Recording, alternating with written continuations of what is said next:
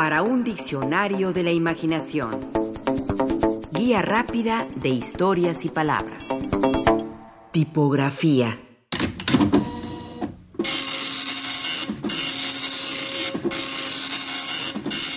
Con el nombre de tipografía se designa al estudio y elaboración de símbolos para la comunicación impresa por escrito. Esta se da mediante tipos que representan caracteres propios del lenguaje y su transcripción en un soporte gráfico, es decir, a lo que se ve o puede tocarse.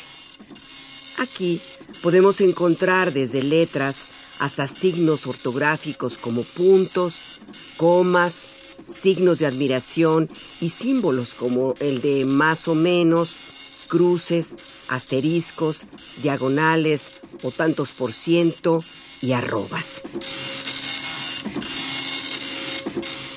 A menudo se le achaca a Gutenberg la invención moderna de la imprenta, pero esto no es verdad. A rato se le atribuye a Panfilo Castaldi, italiano, o Lorenzo Jason Konsner, holandés. En términos generales, sin embargo, es a Gutenberg a quien se le refiere por ahí por el año de 1440 como el inventor de un sistema de tipos movibles que facilitaban la confección de textos listos para ser impresos y en consecuencia su reproducción que podía hacerse en menor tiempo. Desde su invención, esos tipos móviles han sido fabricados de muy diversas maneras y estilos.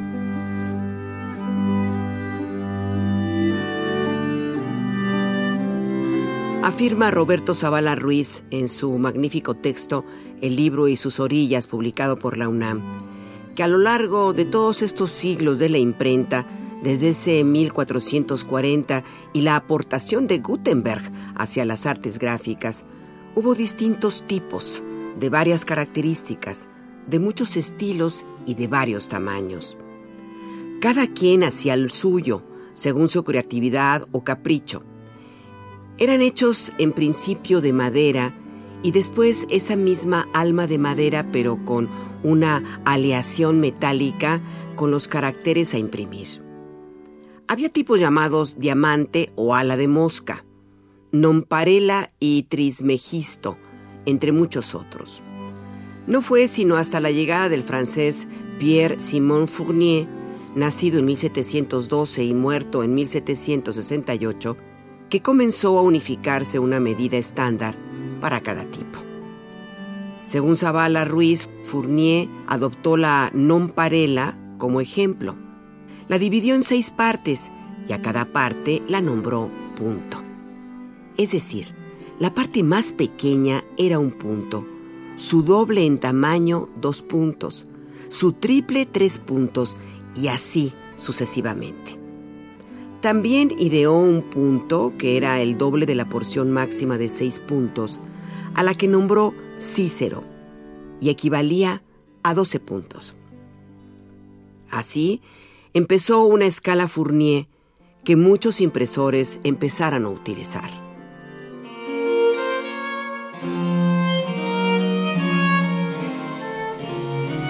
François Ambrose Didot fue otro tipógrafo que ideó un sistema de tamaños, así como el inglés Nelson W. Hawkes, quien contribuyó trayendo al sistema la pulgada como medida. A él se debe el punto americano, que es el que también seguimos en México para expresar las medidas de la caja tipográfica. En inglés, a la medida básica se le llama pica y en nuestro país cuadratín. Claro, eso es en cuanto a su tamaño, porque en cuanto a su estilo, en un principio solo había tipos de estilo gótico o romano. También tenían nombres como el de textura, desprovisto de curvas, y el summa, llamado así porque se usó para publicar en 1467 la Suma Teológica de Tomás de Aquino. Hubo muchos tipógrafos reconocidos, entre ellos uno muy importante, Claude Garamond, creador renacentista de la letra que lleva su nombre y que muchos consideran prototipo. También está Baxterville y Bodoni, cuyas familias de letras se utilizan aún en la actualidad.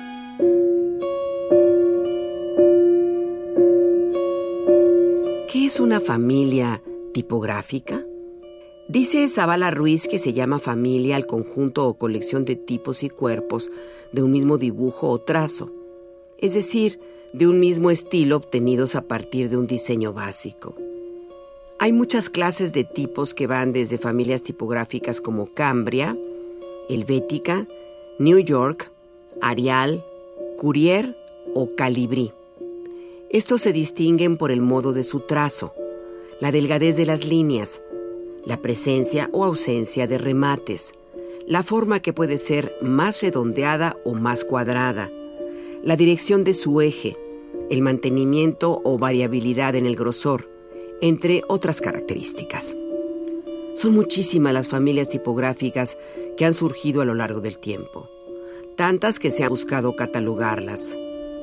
Maximilian Vaux, gran pionero en su campo, hizo su propia catalogación en 1954. Dividió a los tipos en nueve grandes grupos, humanas, garaldas, reales, didonas, egipcias, lineales, incisas, escriptas y manuales.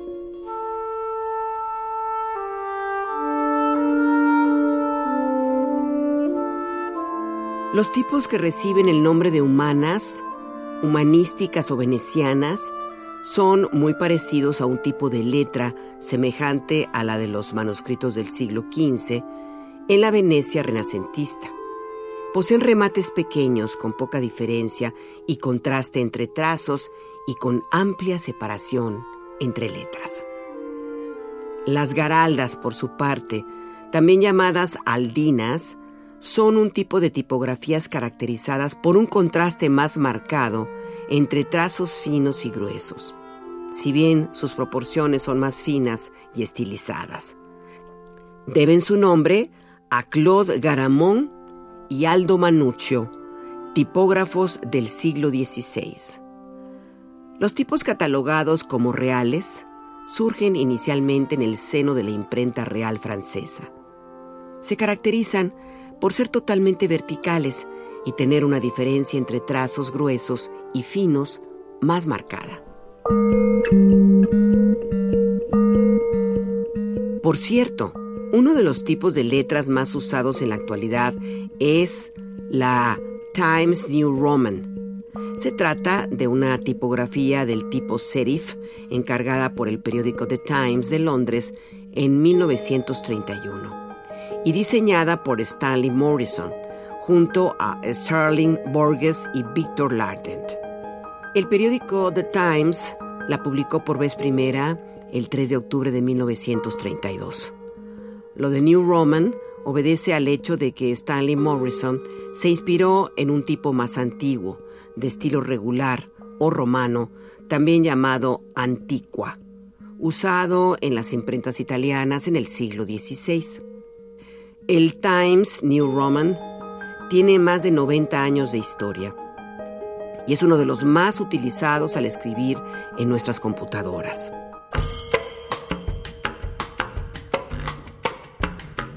El término tipo, de donde deriva la palabra tipografía, procede del griego antiguo con el significado de golpear. Las letras se grababan en piedras con golpes de cincel y martillo. De ahí que ahora la usemos como una referencia a un signo o letra que sirve para grabar algo, ya sea en el papel o ahora en la pantalla de los teléfonos y computadoras.